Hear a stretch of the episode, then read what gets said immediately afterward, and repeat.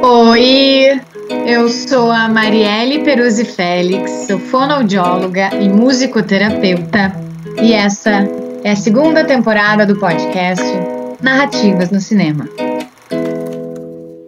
E tu, que está chegando agora, deixa eu te contar. Esse podcast é independente, é composto de leituras em voz alta de textos meus, relacionando cinema brasileiro, fonoaudiologia, psicanálise, sujeitos, sociedade e cultura. E além dos episódios de leituras em voz alta, nós teremos convidados para encontros debates. O Narrativas no Cinema tem uma playlist no Spotify com as músicas referenciadas nos episódios. Tu também pode nos acompanhar no nosso canal do YouTube. E nós temos parceria com a Sulflix, que é o primeiro streaming exclusivo de conteúdo gaúcho. E hoje, no episódio 31, nós teremos um encontro-debate com as minhas colegas do consultório Recomeçar e Parceiros. Gurias, então vou começar dando um oi aí para vocês. Oi, Camila. Oi, Mari. Oi, meninas. Oi, Mari. Oi, tudo bem? Oi, gurias. Tudo bem? Oi, Sil. Oi, Mari. Oi, meninas. A nossa equipe também é formada pela Cristine Krieger Capustan, que é fisioterapeuta e terapeuta em estimulação precoce, o Eduardo Almeida, psicólogo, Marisa Silveira, psicóloga, e Ive Maressa Valério, psicanalista. E hoje eles não estão presentes nesse encontro. Eu vou começar o episódio lendo um trecho do meu texto, Aldeia de Escutas, que está na íntegra no episódio 10, e que é relacionado ao documentário que a gente vai debater aqui hoje que é o começo da vida. A criança está exposta ao todo e necessita das pessoas que participarão de seu desenvolvimento. Indivíduos que irão se envolver com ela e fazer parte de sua constituição. O começo da vida traz narrativas de pesquisadores, professores, terapeutas, mães, pais, famílias, crianças e também dos bebês, e em como eles se apresentam nas trocas com o outro. Relata sobre a importância de se ter uma rede por perto, no começo da vida e na continuidade dela. É um relato especial sobre o começo da vida, que é o começo, é o que nos faz ser quem somos, como somos. Diz de onde viemos e repercute para onde vamos. A criança necessita experimentar o mundo, trocar afetos, aprendizados, escutas, olhares, interagir. Ela inventa e transforma. O brincar é seu momento mais profundo, onde ela cria e se mostra, elabora e se coloca em relação ao que vive. E nós, como terapeutas, sabemos da importância de se implicar na constituição e fazer parte do processo de subjetivação dos indivíduos. Nós também sabemos que é muito importante a gente ter tempo e espaço para as crianças e também olhar com muita atenção para o brincar. Então, para começar o nosso debate, eu vou fazer a apresentação das minhas colegas aqui. A Silvana Purificação é psicóloga clínica, graduada pela URGS, atua na clínica com adultos e também na primeira infância, principalmente quando há entraves ao desenvolvimento. Preza e estende o olhar cuidadoso às singularidades de cada sujeito e às suas famílias. Especialista em clínica interdisciplinar em estimulação precoce, se aventura pela arte da culinária, aprecia testar receitas e experimentar novas culturas. Filmes e séries são sempre bem-vindos, mas os jogos de cartas são uma opção interessante. Durante a pandemia, os de stop passaram a fazer parte dos encontros online com os familiares e amigos. Não dispensa uma boa conversa regada a cerveja. Passou a acompanhar o podcast Narrativas no Cinema. Mariana Colombo é psicóloga, especialista em clínica da infância e adolescência pela URGS e especialista clínica interdisciplinar em estimulação precoce pelo Centro Lídia Coriá. Dedicada a tempos às infâncias, atuando como psicóloga social e clínica. Vem descobrindo o prazer da escuta de podcast. Sobre cinema, gosta do que a ficção pode encontrar e falar do real. Assim, Mariana acha sempre interessante a trama entre estes. Camila Araújo é psicóloga clínica, especialista em problemas no desenvolvimento, dedicada à clínica da infância e adolescência. Dedica-se à clínica da psicanálise e da neurociências. Camila é apreciadora de podcasts, filmes e desenhos. Acredita que seus interesses lhe possibilitam caminhos que relacionam as obras contemporâneas com as demasiadas demandas de sua prática clínica, de gestão e investimentos. Então, para começar o nosso debate, nesse primeiro momento que eu chamo de percepções, quero ouvir de vocês, que a gente converse, a gente comece a trocar sobre o que vocês acharam, o que vocês sentiram assistindo o documentário. Fiquem à vontade para quem quiser começar. Bom, achei bem interessante. É um registro repleto de possibilidades, marcando a importância desses primeiros anos de vida, né? como que a criança, o investimento na criança e o resultado mesmo, no impacto da formação de adultos melhores. Então é algo uh, tão delicado, mas que nos leva a vislumbrar, a pensar lá na frente, né? Será que vale? Sim, também vale investir lá na frente. Mas como esse primeiro momento ele é, ele é a base, né? Ele é tão forte, ele é tão importante para momentos e etapas que vão vir a posteriori. Eu achei muito importante, né, esse registro, porque traz, além desse olhar para a infância, dessa singularidade de que todas as, as crianças ali em determinar, em várias situações também tinham, né, as suas questões, mas o quanto que isso estava sendo olhado para que elas pudessem ter sim um ambiente favorável para se desenvolver, independente de onde fosse. E eu acho que traz muito essa questão de prestar atenção à criança, né? Porque somente prestando atenção a gente vai conseguir dar, dar essa escuta, a gente vai conseguir participar das suas brincadeiras, a gente vai conseguir ver o que realmente interessa àquela criança, porque aí que está a porta para a criança se desenvolver. Então, uh, achei é fantástico a gente pensar uh, que muitas pessoas, né, ao redor do mundo estão colocando a primeira, primeira infância em um lugar importante, né? Poder pensar esse começo da vida como algo fundamental, né? Uh, e todas as questões que atravessam essas infâncias, né? Porque culturas, vulnerabilidades, né? Uh, como pode ser diferente, né? Essas infâncias, mas ao mesmo tempo unidas por um brincar, pelo, por sujeitos, pela subjetividade.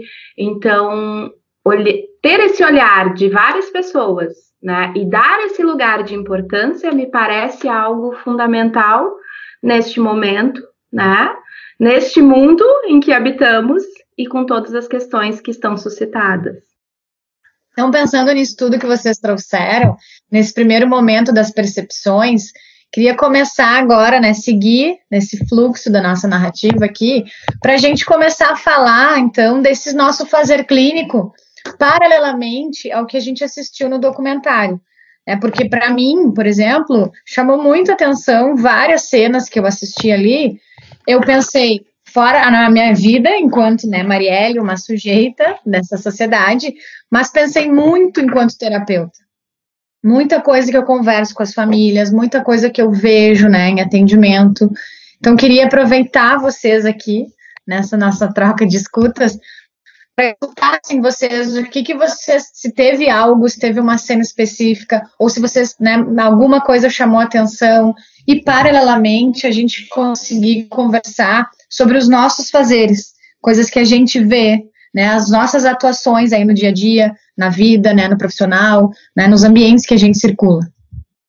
Como é difícil Pode pegar um recorte, uh, do documentário, né? Uma cena única, tem tantas ali importantes, que nos leva a pensar, me levou a pensar na minha prática clínica, né? Nas minhas relações, o contato com a criançada, assim.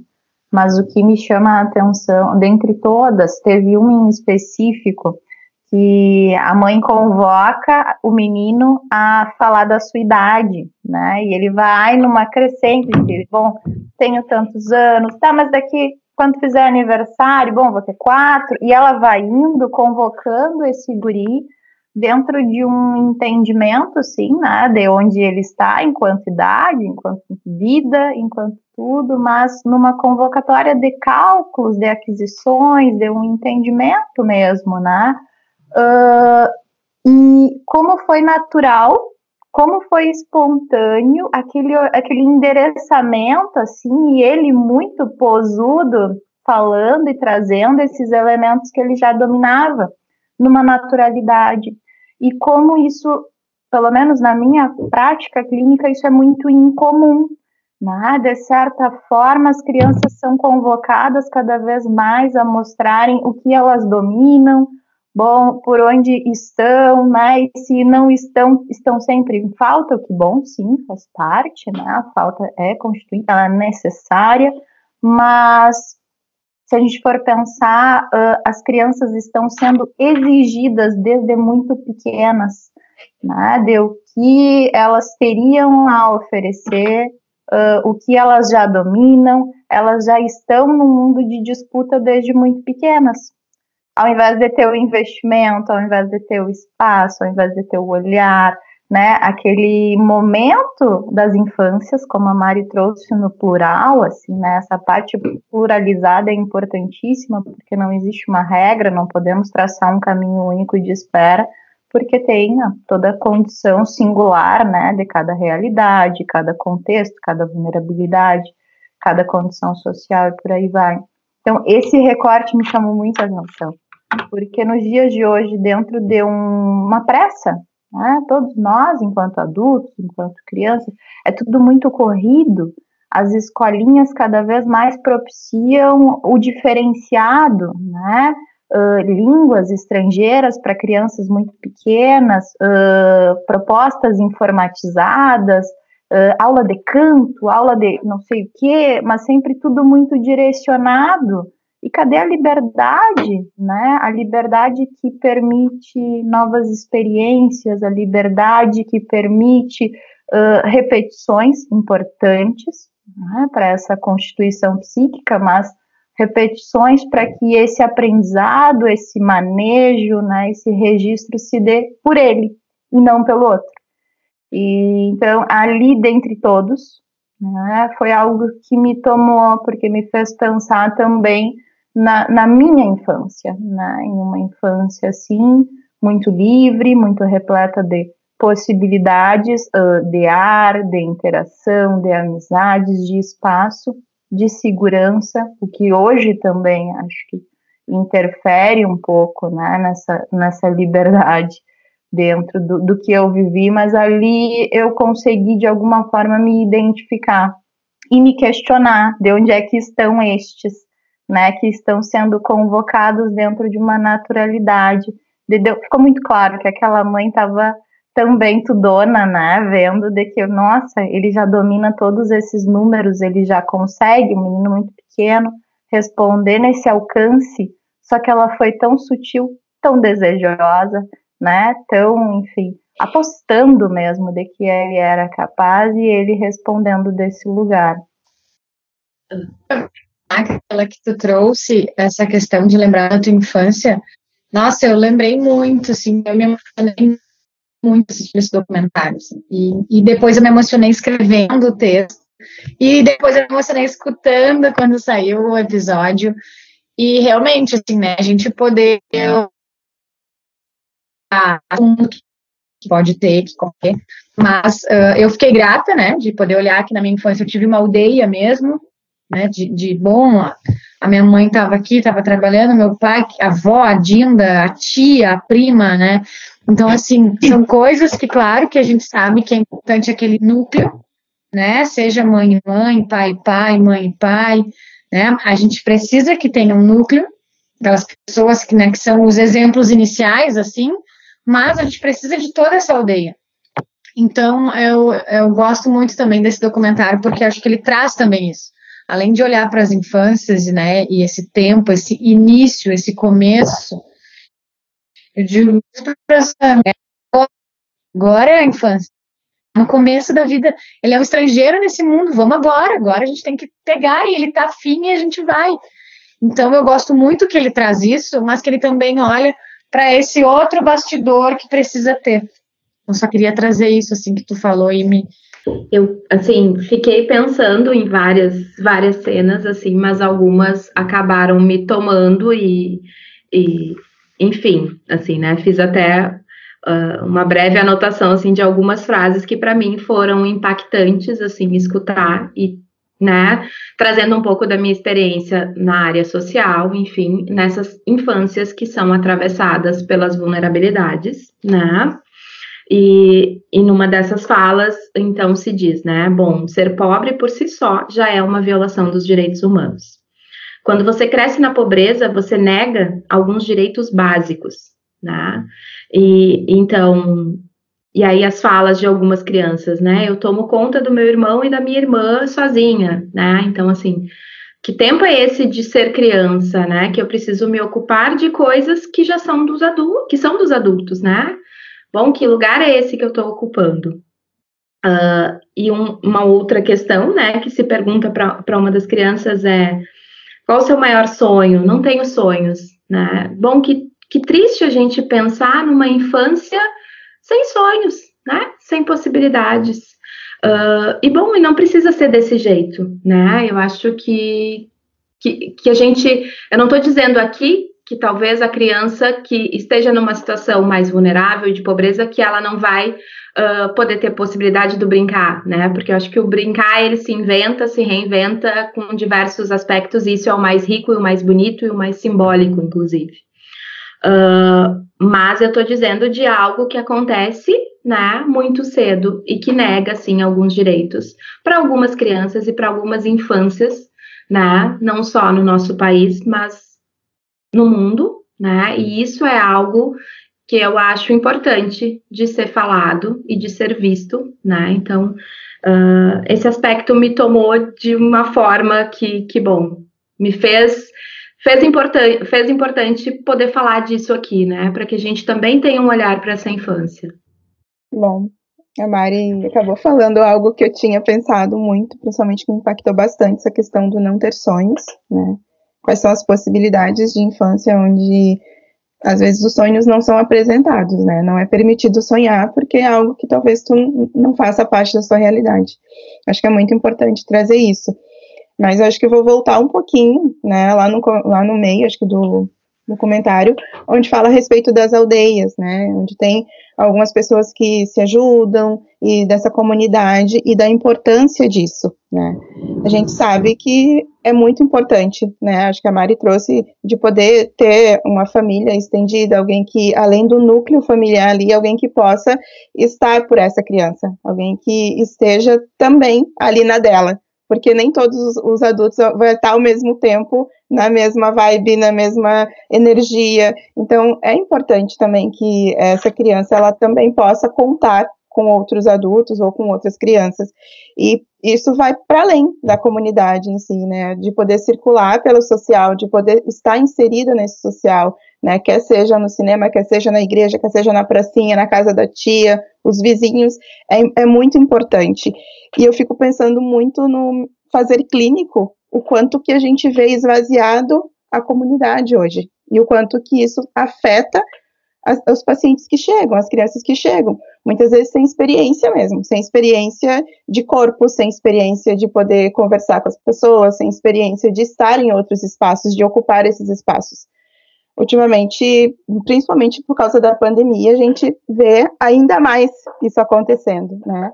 E eu tenho feito, dentro do, do meu fazer clínico, né, junto com alguns colegas, alguns movimentos de visitas. Eu acho que a gente acaba recuperando, né, esses movimentos que já haviam existido antes, de bater na sala do lado, de ver se tem um brinquedo para poder emprestar, de poder propor uma brincadeira na pracinha, de poder propor uma brincadeira no pátio, onde outras pessoas estão ali. Ah, vamos pedir um, um, algum material no administrativo, vamos junto, né, para a criança poder perguntar, para a criança poder pedir. Então, acho que criar espaços do coletivo, acho que eu me vi muito assim nesse espaço de poder proporcionar o coletivo, né? Porque a criança precisa de vários outros para que, ela seja né, formada, para que ela tenha esse desenvolvimento de uma maneira mais pluralizada. Então, é importante que ela esteja diante de várias pessoas, seja dos seus pares, sejam outros adultos, né, sejam pais, sejam da família, não sejam de fora, para que realmente essa inserção social seja de fato aconteça e que essa criança de fato ela possa se, se desenvolver da melhor forma, que a gente possa estar tá propiciando espaços onde ela possa experimentar, onde ela possa se arriscar, onde ela possa se descobrir e a gente também possa se despedir de tudo isso, para que junto a gente embarque na criança, sem preconceito. Esse nosso saber também tem que cair. Então, né, o que, que é esse buraco nessa folha? Ah, daqui a pouco é um túnel e a gente está pensando que está apenas rasgado. Então, como que a gente pode usar isso para que esse brincar ele se torne rico, ele se torne plural e ele se torne essencial para que essa infância seja, sim, uma infância a ser vivida. Isso que tu traz da folha, Sil, fiquei pensando, né? Como muitas vezes nós, enquanto adultos, estabelecemos ali dentro de algo nosso uma espera nas crianças. E, bom, não é só um rasgar, pode ser um túnel, é um buraco, é uma máscara, vira, vira o que for, né? Só que a gente também tem que dar esse espaço para que elas possam nos mostrar o que vem a partir dela, do entendimento dela e qual a construção dela. Né? Tem brinquedos hoje muito elaborados, muito numa espera de um resultado dentro de. E, e como eles são multipossibilidades, se a gente der espaço para as crianças construírem. Né? Se, bom, um jogo de encaixe que tem que sair por onde toca uma música maravilhosa, o porquê não, né? Aquilo ali não pode ser algo até de escudo numa luta, num bate, numa defesa, né? Aquelas peças podem construir outras coisas, ou vários jogos podem transformar uma cidade, inventar, criar, né? Mas cadê esse espaço? Eu sinto muita falta desse espaço. Né? Acho que está tudo tão acelerado, tão tomado de de, e está faltando espaço para as crianças. Esse retorno mostra que esse espaço de dois anos é algo impactante, devastador na vida dos pequenos. É diferente, né? Para nós adultos, o que sim também tivemos um abalo frente a esse momento pandêmico, mas dois anos na vida de um pequeno, é dois anos da grande parte da vida desse pequeno. Como reinserir ou como inserir. Tiveram crianças que, né, uh, estiveram dentro dessa condição, no seu núcleo familiar somente, agora estão se havendo com os pares, e o que, que surge disso? Né? E como se olha isso também. Porque que olhar nós lançamos para esses entraves, para essas demandas, para essas necessidades, né? É uma realidade, infelizmente, uh, algo exacerbado dentro de uma condição patológica, tudo vira números nos dias de hoje. Né? Os pacientes já chegam no consultório, pelo menos comigo, na, no discurso parental, enfim, ou com algum registro de profissionais que conhecem, prof, outros profissionais que encaminharam, já antecipando de que é algo mas que tempo deram para essa criança ser vista, entendida, acolhida, sustentada enquanto criança, antes desse número que já está marcando e também direcionando ela para uma realidade que não é sua. Né? Então, eu fico pensando muito nesses tempos. Esses tempos estão sempre presentes. Né? O tempo é crucial dentro do nosso trabalho fazendo um link, né, Camila? Eu acho que, que a gente falou de alguns tempos, e tem uma parte que eu, que eu sublinhei, e eu acho que é algo que a gente vem falando, que é o tempo de qualidade também, né? Que é algo que está se perdendo, assim, né? Que tempo é esse que eu tô que eu tô investindo, né? Ele não precisa ser um tempo longo, mas ele pode ser um tempo de um olhar, de um escutar, de um de fato estar em cena, né? Ou estar ali presente, não precisa ser com um brinquedo uh, especial, cheio de, de funções, né? Ele pode, o brinquedo, a, a imaginação, enfim, ela pode levar a gente para lugares impressionantes e a, e a criança tem esse né, esse lugar, esse potencial de, de criar essas situações, né? Então, acho que, que o tempo de qualidade nos diz muito, assim, né? E aí, num período pós-pandêmico, onde a gente pensa, tá, mas tempo foi que, né? Será mesmo que a gente teve tempo nessa, né, né, nesse, nesse período de pandemia? Que tempo também foi esse que a gente teve na pandemia, né? Um tempo de angústia, né? E uma angústia dos adultos, mas também uma angústia das crianças, que tem chegado, né? E aí, no meu fazer clínico, assim, isso é uma questão que vem apare aparecendo bastante, assim, uh, dessa angústia também de voltar ao social, de né, crianças que já tinham feito essa passagem e precisaram voltar, né, ficar só com o seu, só com o pai, com a mãe, enfim, com pessoas próximas, ou que mesmo tinham uma questão de saúde, né, e por isso a família também ficou ainda mais zelosa com aquela criança e, e aquela criança também deixou, né, de, de exercitar o seu lugar de criança e, e de infância mesmo, assim. Então, acho que o tempo nos remete a muitas coisas, né? Eu acho interessante, falando sobre o tempo ainda, eu acho que é algo que me chamou a atenção, é fala a respeito do tempo que a gente dá para essas crianças, né, e principalmente da escuta e como que a gente se dirige a elas. Porque a gente sempre fala, né, que para a inserção da linguagem, para o desenvolvimento da linguagem da fala, é importante falar com as crianças. E eu achei fantástico ali o jeito de poder ir alongando esse discurso de mostrar cuidado para aquela criança e ao mesmo tempo mostrar que o que ela estava falando era importante, né? Ele trouxe um exemplo muito muito simples, né, de quando a criança pergunta: "Vamos sair hoje?". A mãe pode responder sim ou não. Mas a mãe a mãe pode responder: "Você gostaria de sair hoje?". Né? Eu achei fantástico porque abre oportunidade desse discurso, desse diálogo, ele ele seguir e mostra para essa criança o quão importante é o que ela tem para falar, né? Porque a gente fala porque a gente sabe que as pessoas querem nos escutar. Sim. Então, que é importante que a gente tem para falar. Então, chega muito, muito na clínica crianças, muitas vezes, que têm muitas dificuldades, inclusive a dificuldade de poder falar. E a gente sempre bate, pelo menos eu, enquanto psicóloga, sempre falo a respeito, né, dessa questão de falar com a criança. E eu achei esse exemplo de poder realmente falar e alongando esse discurso, esse diálogo e colocando essa criança dentro desse diálogo. E bom, tu gostaria, porque tu não gostaria, o que, que a gente pode fazer? Essas coisas colocam, né, essa criança no lugar de sujeito realmente, que tem algo para falar, que é importante o que ele fala. E que bom que a mãe está considerando, né, talvez uma decisão ir ou não, de acordo com o que ele está falando. E isso é fantástico. É fantástico para a criação, é fantástico para o desenvolvimento dessa criança. Essa alternância, né? Esse espaço, essa espera de quem convoca, questiona e espera uma resposta, até mesmo das crianças com problemas no desenvolvimento, né? Com questões nesse neurodesenvolvimento.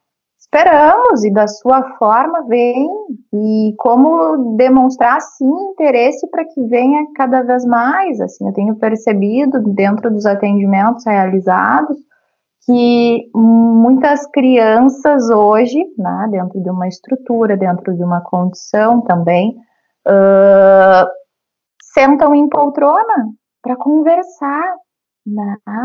De que os brinquedos, os jogos, quando elas se lembram de que, ah, vamos, vamos, e muita conversa, ah, mas já acabou? Sim, né? Porque é bom, conversamos o atendimento inteiro dentro de questões trazidas a partir da sua ótica, assim, das suas dificuldades, dos seus desejos, do, do que lhe toma naquele momento. Isso é muito interessante. Né? Mas é de um investimento, de uma aposta, de um lugar, de uma sustentação. Trabalho realizado em consultório para o institucional uh, tem também né, essa diferença, mas nós, enquanto uh, equipe, enquanto profissionais que se atravessam pela psicanálise, Uh, e dentro das trocas tidas, esse lugar das infâncias também tem né, esse espaço, essa construção desde. Eu gosto muito de montar a sala com o paciente. Né? Bom, é tatame, é mesa, é brinquedo, é desenho, o que, que é? Eles estruturam a sala. E muitas vezes, sim, já fui questionada de bom, mas né, por que, que não é colorido? Por que, que a sala do outro profissional é tão Bom, que bom a, a, minha construção, que eu acredito, é para além de alguém que venha para o atendimento atrás dos brinquedos tidos, mas pela sustentação do trabalho realizado. Isso é muito importante, né, dentro do investimento, do alcance do, do progresso. Mas esse documentário ficou ali, me chamou a atenção a parte de, de eventos mesmo. O Nascer, o Nascer não deixa de ser um grande evento. e muitas vezes pensamos né, na condição da, da, da mulher, do parto, de tudo, mas é muito importante esse lugar e esse momento para o bebê, tanto de condições anteriores, quanto daquele momento, quanto as que elas vão vir a, a ter. Né? São crianças ultrassensíveis que prestam atenção em tudo, que absorvem amplamente o que lhes afetam, o que elas presenciam, elas estão registrando, se constituindo, né? E a partir disso outras etapas virão. É a etapa mais importante de todas. Né? Esses momentos precisam ser considerados. Esse brincar que não é só um brincar.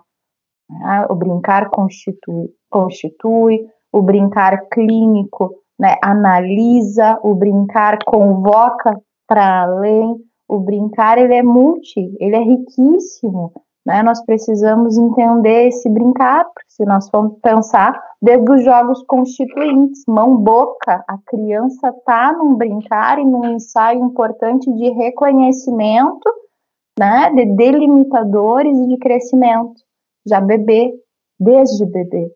Aquelas crianças que jogam infinitamente brinquedos no chão, elas estão ali num movimento de presencio, some, presencio, some, que mágica é essa? Né? E elas estão fascinadas, e os adultos estão pelas goelas de estar tá juntando brinquedo, devolvendo, juntando, brinquedo, devolvendo. Só que é uma etapa importantíssima. Nós, enquanto profissionais, enquanto especialistas, esse material, esse documentário permite ver também né, esse, esse brincar importante dentro de um desenvolvimento. Então, brincar é tudo. Não tem como não dizer isso. É verdade, tu estava falando, Camila, e eu fiquei pensando um monte de coisa assim que, que é legal assim da gente linkar, né? Mas uma das coisas que eu acho bacana assim de estar tá com vocês, eu enquanto fono musicoterapeuta, é estar tá com três psicólogas que eu sei que dão essa escuta e que proporcionam esse tempo de espontaneidade para a criança, no sentido de que não precisa fazer aquilo. Né? A psicologia, uh, pelo menos falando de vocês três, porque é o que eu, né, agora que eu estou com vocês e que conheço o trabalho de vocês. Vocês, enquanto psicólogas, vocês não, eu imagino, né, e pelo que eu conheço, vocês não vão sair num direcionamento. A psicologia já, por ela mesma, né, ela também precisa que flua que o paciente também traga, né? E os direcionamentos vão acontecendo. Mas a fonoaudiologia direciona muito. Uh, e, ou tem que direcionar. Existe uma cobrança, né? Então, é uma coisa que eu penso, falo, elaboro desde a faculdade, o quanto a escuta está presente na fono. Né? A gente está falando de escuta, escuta na psicologia com vocês, escuta na sociedade, nas famílias, mas também queria aproveitar e trazer assim a fono muito grandemente, porque é o campo que eu vejo que ou é cobrado, que tem que mexer na língua, ou se cobra, que tem que mexer na língua da criança, ou tem que fazer o som tal, e se não falar, meu Deus, o que está fazendo na fono? E, e, já, já passei por várias dessas, assim, até com a cri, própria criança, no primeiro atendimento, dizer, tu não vai olhar minha boca, não, sabe? Eu disse, não, não é nesse momento, agora eu quero te conhecer. Então eu fico pensando muito assim nisso, dessa espontaneidade, da gente construir, montar a sala com a criança. Eu também gosto muito disso.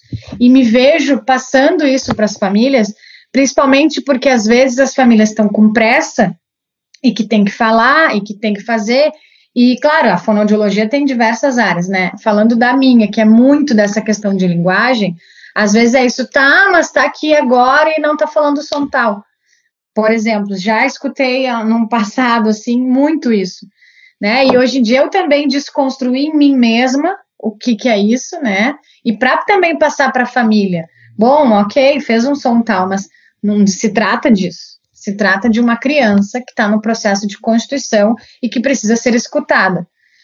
E até isso, assim, né, de pensar o quanto hoje em dia a fonoaudiologia recebe muitos encaminhamentos que é aquilo que tem que fazer. Quem disse que é aquilo que tem que fazer, sabe? Vamos dar tempo para escutar essa criança. E eu gosto muito desse trabalho da espontaneidade. Não, eu quero ver ele atuar na, na sala. Eu quero ver o que ele vai fazer. Não quero esperar ele com, ai, a gente vai falar sapo, sacola, céu, sei lá. Não.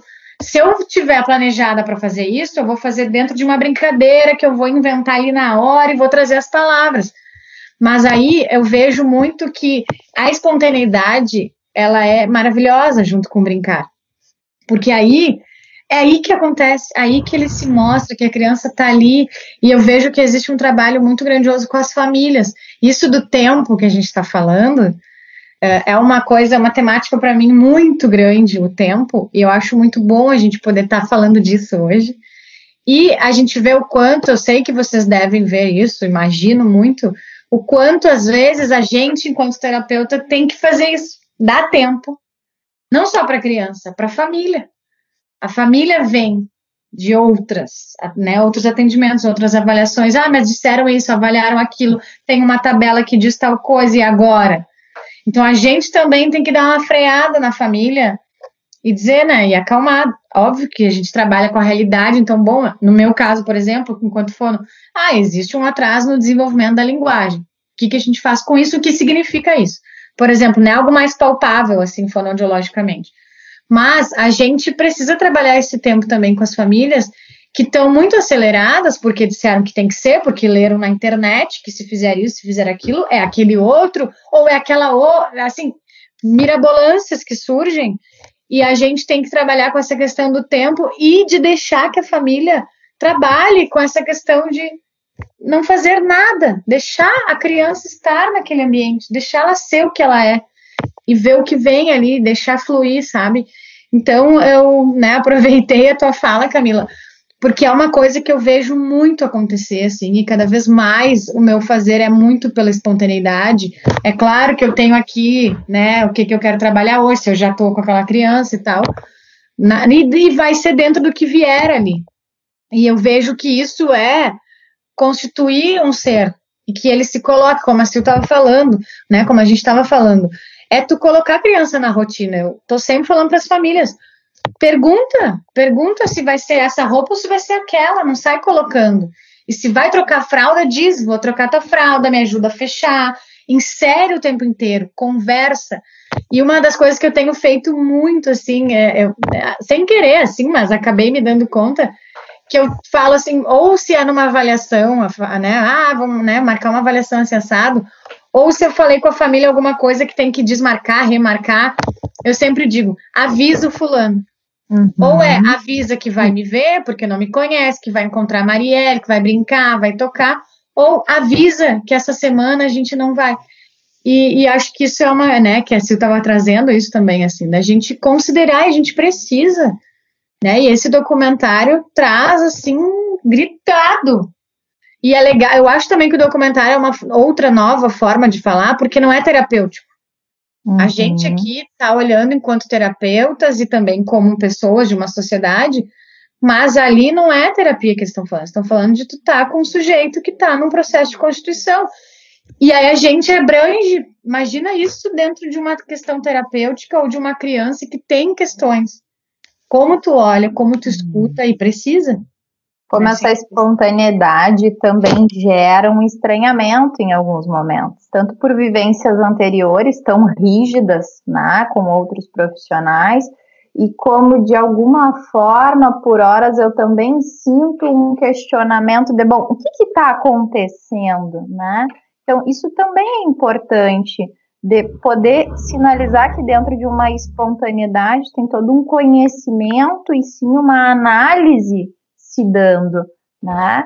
Nós podemos uh, intervir, exercitar, construir, questionar, cada um na sua área, mas dentro do mundo da criança, dentro do que ela nos apresenta. Essa inventividade, ela é importantíssima, né? Para que as coisas se deem dentro da escuta e dentro do que eles vão nos trazer de fato. Então, eu estava te escutando aqui, Mari, lembrando de algumas situações né? De, de bom, tá, mas a psicóloga é doida, né? Como assim a psicóloga faz isso, né? Fala, constrói dessa forma e quando vê, tá atendendo aqui dentro, mas fecha a porta lá do lado de fora e vamos fazer uma sala muito maior. E bom, fecha tudo, vamos para a praça. Por que não? Né? Com certeza a nossa base sempre vai ser certamente os nossos conselhos, o que podemos, nós vamos fazer o casamento dentro do que nós construímos enquanto profissional, do que podemos enquanto profissional e do que acreditamos enquanto profissional. Né? De fato, esse documentário ele traz de uma outra ótica de uma outra ótica que nos faz pensar cada vez mais por onde estão esses espaços de investimento, né, de respeito ao tempo, de convocatória, de espaço de, genuíno mesmo, de serem livres, de construir, de terem tempo, de tomar um banho de chuva, de poder, né, brincar de barro e ver no que, que vai dar, de sujar roupa, de passar na cara, de poder se experimentar com essas necessidades sensoriais, experienciais, extremamente né, constituintes de registros que vão aí propiciar outras etapas. Eu gostei do documentário, gostei muito, mas pensando sempre, né? Não tem como não, não sei vocês, mas eu acabo Sim. sempre olhando dentro do trabalho, assim, né? Sim. Acabo pensando dentro de caminhos clínicos, e, técnicos, teóricos. E fiquei, fiquei pensando nisso, assim, que importante, né? A gente ter um documentário nesse, assim, nesse sentido, em um momento, em um mundo de urgências, que olha para esse brincar como algo do tempo, do tempo possível, né? E, e o tempo, e algo que a gente está falando aqui, né? A gente está repetindo várias vezes o tempo, mas essa palavra está me fazendo, assim, né? Tá me fazendo questão e fazendo, me trazendo vários significados, porque também se a gente usar isso, se a gente olhar esse documentário, é como também a gente está olhando para as coisas, né? Ah, esse tempo da infância, e aí quando chega essa criança, então, no, no consultório, bom, mas a gente precisa desse tempo que aconteça logo, então eles, né, esses pais nessas urgências às vezes querem essas intervenções que são intervenções palpáveis e que às vezes se assustam, tá, mas como, tu vai por aí, né, e, e é o brincar, é, é isso, né, isso que o psicólogo vai fazer, isso que o fono vai fazer, sim, né, porque dentro desse brincar existe uma técnica, né, existe algo, não é um brincar por um. Não, não, tem, não tá vazio isso, assim, né? Então, acho que o tempo tem esses limites, assim, né? Ele pode ser usado a favor ou ele pode ser usado muito uh, do lado contrário. Então, a gente tem que estar tá muito tranquila, segura, né? E olhar para esse tempo como algo possível. Achei muito interessante também. Agora fiquei pensando ali na questão logo do início que fala a respeito, né, de como nasceu, e daí a, vai narrando como que foi, e fala uma frase muito linda, assim, né? O que você sentiu quando você, quando você nasceu? Ela fala, senti que estava onde eu queria estar. Né? Então, o que foi necessário, né, para essa criança colocar isso, né, verbalizar isso? Quais foram as condições que foram ali calcados os seus primeiros anos de vida, né? Essa primeira infância tão importante. Como que tá essa questão do pertencimento? Ela pertence a alguém, ela pertence àquela família, ela pertence àquele lugar, porque é o lugar onde ela queria estar. Né? E eu achei muito interessante, porque me, me leva muito para minha infância essa questão da época em que íamos para a fazenda, onde não tinha muitas opções de brincadeiras e eram todas as opções possíveis, principalmente sentar né, e escutar as histórias de infância da minha mãe, do meu pai, das minhas outras irmãs, e isso fazia com que a gente também usasse essa oralidade para poder passar depois para os outros a respeito das coisas que ouvíamos lá atrás. Então, de poder hoje sentar e contar para as minhas sobrinhas, né, em dias de, de brincadeiras de esconde-esconde dentro de casa, que bom, fazíamos isso também lá com a avó, né, na fazenda, e a avó assustava a gente né? Porque ela colocava a capa de chuva do pai e, e pedia para todo mundo entrar e as crianças não queriam, então ela fazia, bom, né? Vou assustar para ver se entra em casa. Então, de onde que a gente vem? Né? Qual que é a nossa origem? A quem a gente pertence? Quais são os nossos? Ah, essas coisas se perdem também, né? Acho que quando a gente limita tanto os nossos espaços de circulação, a gente também limita as nossas histórias, a gente também limita os nossos espaços. Então é muito importante, né, que a gente vá, né, procurando oportunidades das crianças estarem inseridas em outros espaços, para as crianças estarem se sentindo pertencente a, a um lugar, porque parece que quando sai do reduto ali, não sabe mais de onde que veio, né? Então, é muito importante que a gente consiga fazer com que esses laços sejam fortalecidos para que possa ir, possa voltar e saber de onde vem, para que possa lá na escola falar a respeito de como que uh, que é o seu avô, como que é a sua avó, como que é a tia, o que que o pai faz, o que que a mãe faz, né? Uh, recentemente a gente fazendo brincadeiras, né, num grupo com meninos assim e perguntando, ah, o que que a tua mãe gosta, era no Dia das Mães. E um menino falou uma coisa muito fantástica assim, a minha mãe gosta de ficar comigo. Né? Então, depois que ele falou isso, os outros falaram: ah, minha mãe também gosta de ficar comigo, minha mãe também gosta de ficar comigo. Mas até então eles estavam falando sobre outras coisas, assim. Então, como que é esse gostar de estar com as crianças? Como que a gente demonstra que gosta? Como que a gente, né? Eu achei interessante falar a respeito, ela traz ali o tempo de qualidade, mas tá, e se e for 10 minutos, será que é um, realmente um tempo interessante? Será que daqui a pouco não é chamar a criança para a cozinha, não é dizer, olha, enquanto a mãe vai cozinhando, tu vai lavando tomate, ou enquanto o pai está fazendo aqui a pizza, tu vai amassando a massa junto com o pai, ou daqui a pouco, será que tem como tu secar esse copo que é de plástico? Coisas possíveis para as crianças estarem juntos com os pais, com quem estiver cuidando dessa criança, para que ela possa se sentir inserida dentro desse contexto também. Porque senão acaba que, bom, agora eu vou fazer comida, daí tu fica lá longe. E, os, uhum. e o tempo a gente vai fazendo. Essas coisas de poder circular dentro da casa, né? Eu acho fantástico que ela trouxe circular com segurança, né? É, é fantástico de, da criança poder saber a que lugar que ela pertence, né?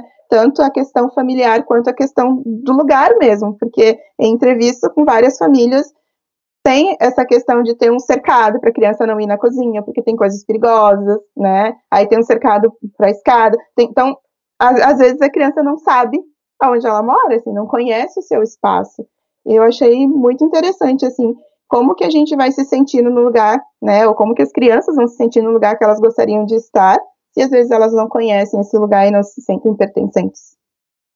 Como elas buscam esse lugar, né? É interessante porque tem momentos de que as panelas são o maior interesse, o controle remoto é o maior interesse, o celular, tudo que é do adulto, tudo que é né, do, do lugar, do espaço deste, as crianças vão atrás, elas querem, tem N brinquedos ali, N possibilidades, mas elas acham também um jeito de se inserir, esse atrativo tá, tá presente, né? Eu fiquei pensando, Sil, enquanto tu falava das peraltices, assim, né? Uh, tem momentos que eu escuto situações únicas, inusitadas, e, e, por dentro, enquanto terapeuta, eu penso, nossa, que maravilha! Os pais estão, tipo, de bom, como assim fez isso?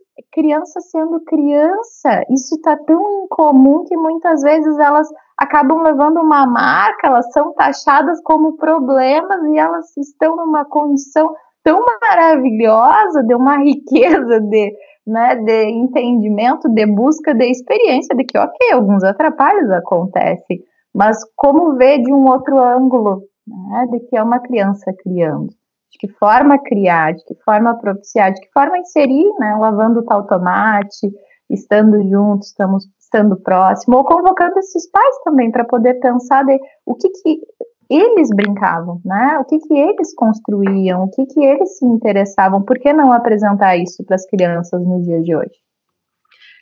E, e, a gente fala, né, escutando a Sil, escutando a Camila, a gente está falando de transmissão, né? A gente está falando de algo de situar, de situar a criança em uma cultura, né, na cultura da nossa família, né?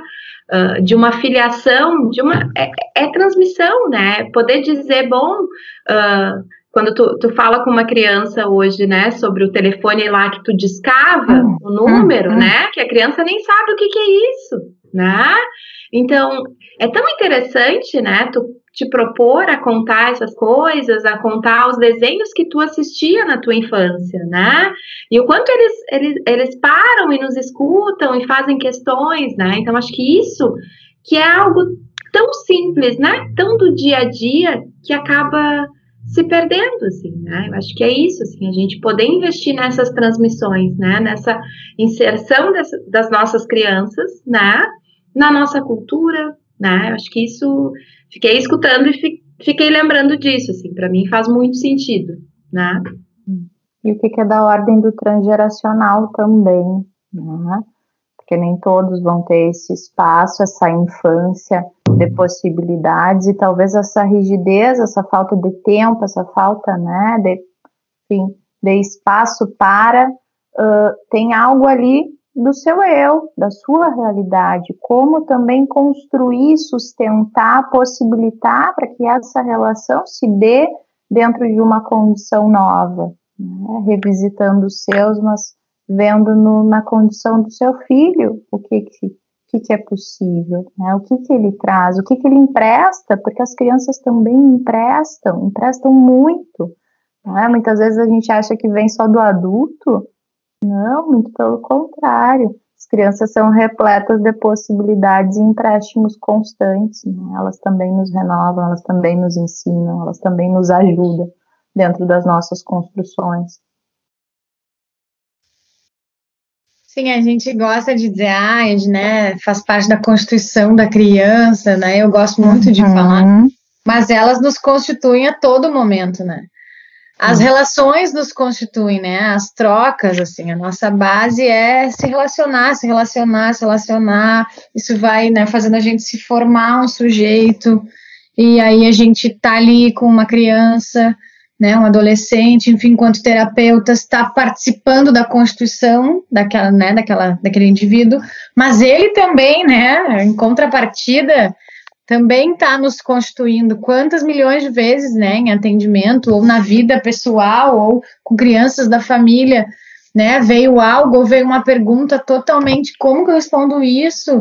E ao mesmo tempo, algo que remetia a mim, como é que eu fazia quando era pequena? E é sempre a gente olhar para a infância da gente, né, seja mãe, pai, terapeuta, né, e sempre pensar em pessoas que também se colocam, né, a isso que se disponibilizam a estar ali, a uma escuta para a criança. E mesmo quando se disponibiliza, é difícil, né? Não é, não é um mar de rosas, assim. É a vida real, né? Nelson Rodrigues, a vida real como ela é. E ela é dura em muitos momentos, mas ela também é muito maravilhosa.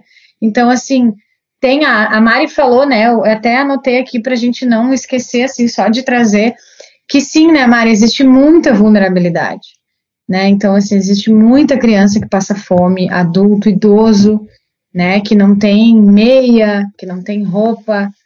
Isso é muito triste. Então, imagina uma constituição de uma criança que não tem o básico. E ouvindo, eu estava ouvindo uma entrevista da, da diretora agora, antes da gente começar, e ela disse: o brincar para mim é fundamental, depois dos cuidados básicos, que é alimentação, né, abrigo, uhum. vestuário, enfim, é, né, tu ter possibilidade, a criança ter isso, como é que ela vai conseguir brincar, enfim, essa questão toda de constituição, fome, com fome, né, uhum. né, quanta criança a gente vê na rua, né, que passa trabalho, enfim, daí é uma questão social enorme, uma questão de educação, uma questão de governo, de ter possibilidade, de tu oferecer possibilidade para aquele sujeito, né, de tu não tirar o que é de direito, sabe? Então é bem lá atrás que começa. É, então acho que é muito importante que a gente também traga isso, assim, essas questões sociais, a gente também se depara em atendimento, a gente também, né, tem ali pacientes com suas dificuldades, nossa, quanto já atendi em um lugar de abrigo também, então, assim, é muito triste, como é que tu vai, eu, eu penso sempre assim, ó, a questão de tu dar, do tu receber, né, do receber bem, tanto, né, assim, estar ali para aquele outro de uma melhor forma, ele está chegando com questões, enfim, mas ao mesmo tempo, não importa como tu tá, se ele não teve o que comer, assim, é meio que, é muito complicado, sabe, então eu também já tive muita criança assim, de tipo, sério, o som do B não importa, e realmente não importa, sabe? Ah, não falar o B, trocar F por S, azar do F do S, né? Não tem o que comer, não tem o que vestir, enfim, né? Ou, enfim, os cuidadores também têm, têm questões, têm problemas, questão de moradia. Então, muito legal também, né, Mari, a gente trazer isso. Te agradeço muito, assim. E o documentário traz isso fortemente, né? Então, é, acho que, acho que isso que é legal, assim. Uh, e também, ao mesmo tempo, fala da maternidade, fala da paternidade. Acho que ele tem um cuidado de equilibrar, sabe? Assim, de, de olha, as mães cuidam, mas os pais também cuidam. As mães largam seus empregos para cuidar, mas os pais também largam. Né? Então, acho legal, assim, de também trazer um respeito para a maternidade. O que, que é licença maternidade? Né? E a gente volta na questão do social também. Né? E a licença paternidade, e aí? Né? A criança precisa, né? Não, não dá para. Ah, tá, a mãe pode, pode ser liberada, o pai não, só um pouquinho. Né? Assim. É. O quanto as nossas normativas reforçam isso, né? De que cabe e a responsabilidade estará sempre na mulher, Sim. a partir dessas Sim. liberações mesmo trabalhistas, do período dos cuidados, do investimento, Sim. o que pode de atestado, o que não pode é tudo muito reforçador. Né? Então, é um movimento ainda anos-luz do que deveria, mas realmente a partir de registros, a partir de discussões, de muita troca e de muita busca, cada vez mais né, se tem esse espaço que é importantíssimo e necessário. E... Eu achei muito delicado assim, o jeito que foi colocado né, a participação dos pais, porque traz ali né, que não é uma ajuda, eu super concordo, né? Porque daí já pressupõe que a mulher que tem que dar conta, né? Uhum. Porque é filho da mãe. Então, é importante, né, que esses novos ter termos também, conceitos, possam estar circulando, né? Então, não é um pai que ajuda, é um pai que participa, é um pai que é pai. Né? E eu acho interessante que quando se vê um pai que participa, as pessoas elas tendem a vangloriar ou a falar muito a respeito dessa postura desse pai, como se fosse algo, tipo assim, deslumbrante, assim, nunca se viu e tem que, que se parabenizar. Mas quantas mulheres que fazem o mesmo? Quantas mulheres que se dividem entre deixar o filho na creche e ir para o trabalho com o coração partido porque queria estar tá amamentando, mas não conseguiu amamentar porque tem que trabalhar e não tem ninguém para que fique com esse filho. Nem todas as mulheres conseguem optar por não voltar ao trabalho. Né? Tem um, um, uma fala da mãe, acho que é do Isaías, que ela fala que ela trabalhava né, numa creche, mas ela começou a faltar bastante porque nem todas as mulheres elas podem né, deixar o trabalho e se dedicar à, primeira infância das crianças, né, dos seus filhos. E tem uma fala de uma mãe que diz que ela optou por deixar o trabalho, porque ela não queria deixar o filho dela com qualquer pessoa. Né? Então, nem todo mundo, né, muitas vezes consegue também vagas em, em lugares que as crianças não têm um cuidado, nem todo mundo tem uma família estendida, nem todo mundo pode contar com vizinhos. Então, muitas mulheres acabam por deixar né, de trazer uma renda que seria muito importante para dentro de casa, e essa renda também vai fazer falta, porque muitas vezes vai contribuir com algumas situações de vulnerabilidade, sim. Né? Então, é muito importante porque quando a gente fala a respeito de vulnerabilidade social, a gente também precisa pensar quais são as políticas públicas que estão atendendo né, a, essas pessoas, como que a gente se coloca enquanto profissional diante do que chega para a gente, diante daquilo que a gente sabe que está acontecendo. Né? Então, como que, mesmo com tudo isso, né, alguém consegue valorizar aquilo que a gente está falando que é tão importante, que é a primeira infância? Não, eu vou deixar né, o, o meu filho comigo, vou ficar com ele, porque nesse momento, para mim, o mais importante é ele.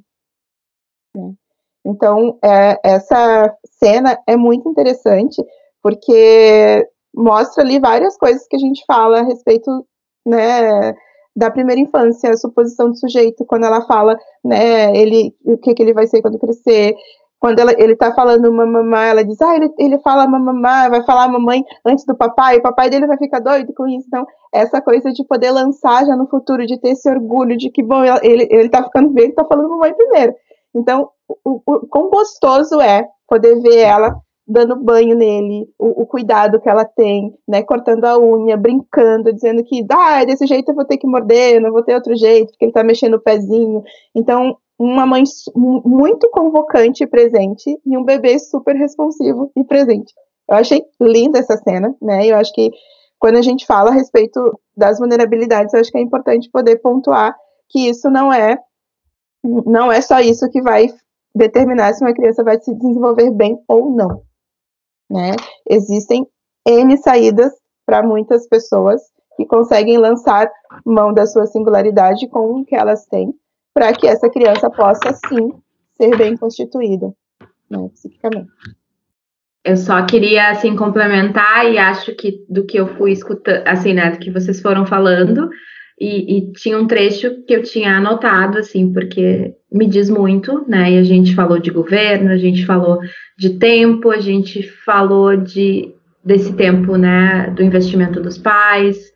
E, e aí tem uma frase no tem um trecho do documentário que se diz então: o governo que se preocupa com sua nação precisa investir em parentalidade, né? E em tempo de qualidade. Então, acho que para mim essa frase, esse trecho fecha uh, uma parte importante do que a gente tratou aqui, assim, né? E, e fico pensando, né? Muitas coisas, né? Esse documentário ele é tão rico que a gente conseguiu aqui, de certa forma, entrar em várias em vários aspectos, né? E estou me dando conta, assim, de quanta coisa ainda é possível falar sobre este documentário, né? O quão rico ele é. Muito, muito, Mari. É, e, e também, assim, uma outra coisa, assim, de que eu deixei aqui para a gente trazer, de alguma forma a gente trouxe, mas da gente também proporcionar mais tempo em natureza, né? E a pandemia trouxe muito, ah, só pode ficar em casa e só pode assistir vídeo. Como assim? Dentro de casa também tem muita coisa para fazer. Pega uma farinha, uma água e pega um pote e vai brincar né? Então, coisas assim que a gente pode criar, uh, isso também é a sua natureza, também se entender, tentar descobrir qual é a minha natureza, do que, que eu gosto, do que, que eu não gosto, e colocar o pé na areia, né? Coisas assim, com, né? Bom, não dá para sair, terra, mexer na terra tem uma planta, sabe? Então, coisas também que, que ele traz, realmente, concordo contigo, Maria, ele é riquíssimo e, e, e, é isso, assim, né? A gente poder proporcionar e proporcionar que as famílias também tenham mais tempo. Não é passou a semana inteira trabalhando, a criança na escola e fim de semana leva para o shopping e deixa na piscina de bolinha. Não. Vai para o parque, brinca, senta, olha no olho, né? Escuta como é que foi o teu dia, sabe? Então, esse tipo de coisa, assim, que, que também ele traz e traz muito, chama muita atenção para a natureza né? Então também queria trazer aqui da gente também lembrar assim, né, de, de que em atendimento e, e que as famílias também possam proporcionar, né, momentos em parques, momentos juntos, né, fazer um castelinho de areia, coisas que podem ser inventadas assim, né, de tá, de ouvir o pássaro cantando, de, de conhecer, de, de, olhar para as aves, de estar, tá, simplesmente estar ali, né, com o tempo, assim, sem estar só passando correndo porque tem que ir para outro lugar. É, então, também fiquei pensando sobre isso, assim, sabe, da gente também olhar para o tempo com a natureza, né? A natureza, melhores alimentações, né? um investimento mais saudável para além do que, do que se espera, assim, né? Acho que tem algo de, de uma disputa, de uma condição social. Acaba sendo um status, uma criança pequena ter um celular. Né? É motivo de orgulho, porque, bom, uh, não, não estou culpabilizando, a ideia não é essa, culpabilizar, mas tem algo do cultural que também leva por esse movimento, né? De levar para um shopping, para uma piscina de bolinhas, é propiciar algo que talvez não se tinha. Né? Uhum, também, é propiciar algo que precisa dispor de um recurso que muitos não possuem. Então, também tem o que, que se entende disso, né? Acho que a terapia, pensando no trabalho feito, também vem de questionamentos de por onde está passando isso tudo para além da criança, né? mas para esse núcleo, para esse espaço que ele está inserido e por aí vai. Muito bom. Então, para a gente finalizar esse nosso episódio, essa nossa troca de escutas, eu vou fazer esse fechamento aqui lendo um, também um outro trecho do meu texto lá do episódio 10, para arrematar isso tudo que a gente conversou. O começo da vida fala sobre pertencer, enraizar, expressar. no começo e depois, em todas as fases da vida. Precisamos de acolhidas e parcerias, conexões entre nós e as crianças, conexão entre tu e a criança, entre eu e tu. Que estejamos mais atentos aos começos das vidas das crianças, desses seres que chegam em um mundo estrangeiro, expostos à sua língua materna, e que aos poucos vão se identificando e sendo constituídos pela sua aldeia, reconhecendo e ancorando as suas narrativas, com presença, tempo e amor.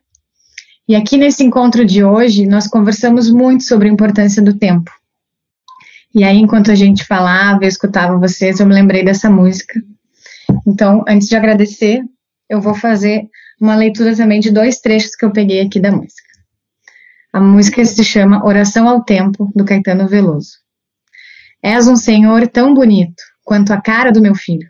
Tempo, tempo, tempo, tempo. Vou te fazer um pedido. Tempo, tempo, tempo, tempo. Por seres tão inventivo e pareceres contínuo. Tempo, tempo, tempo, tempo. És um dos deuses mais lindos. Tempo, tempo, tempo, tempo. Muito obrigada, gurias, por terem né, proporcionado essa lindeza de escutas, essa troca toda. Obrigada pelos tempos de vocês, pela disponibilidade. Adorei esse encontro. Fico muito feliz. Espero vocês para um começo da vida dois, quem sabe. muito, muito obrigada mesmo. Obrigada, Camila.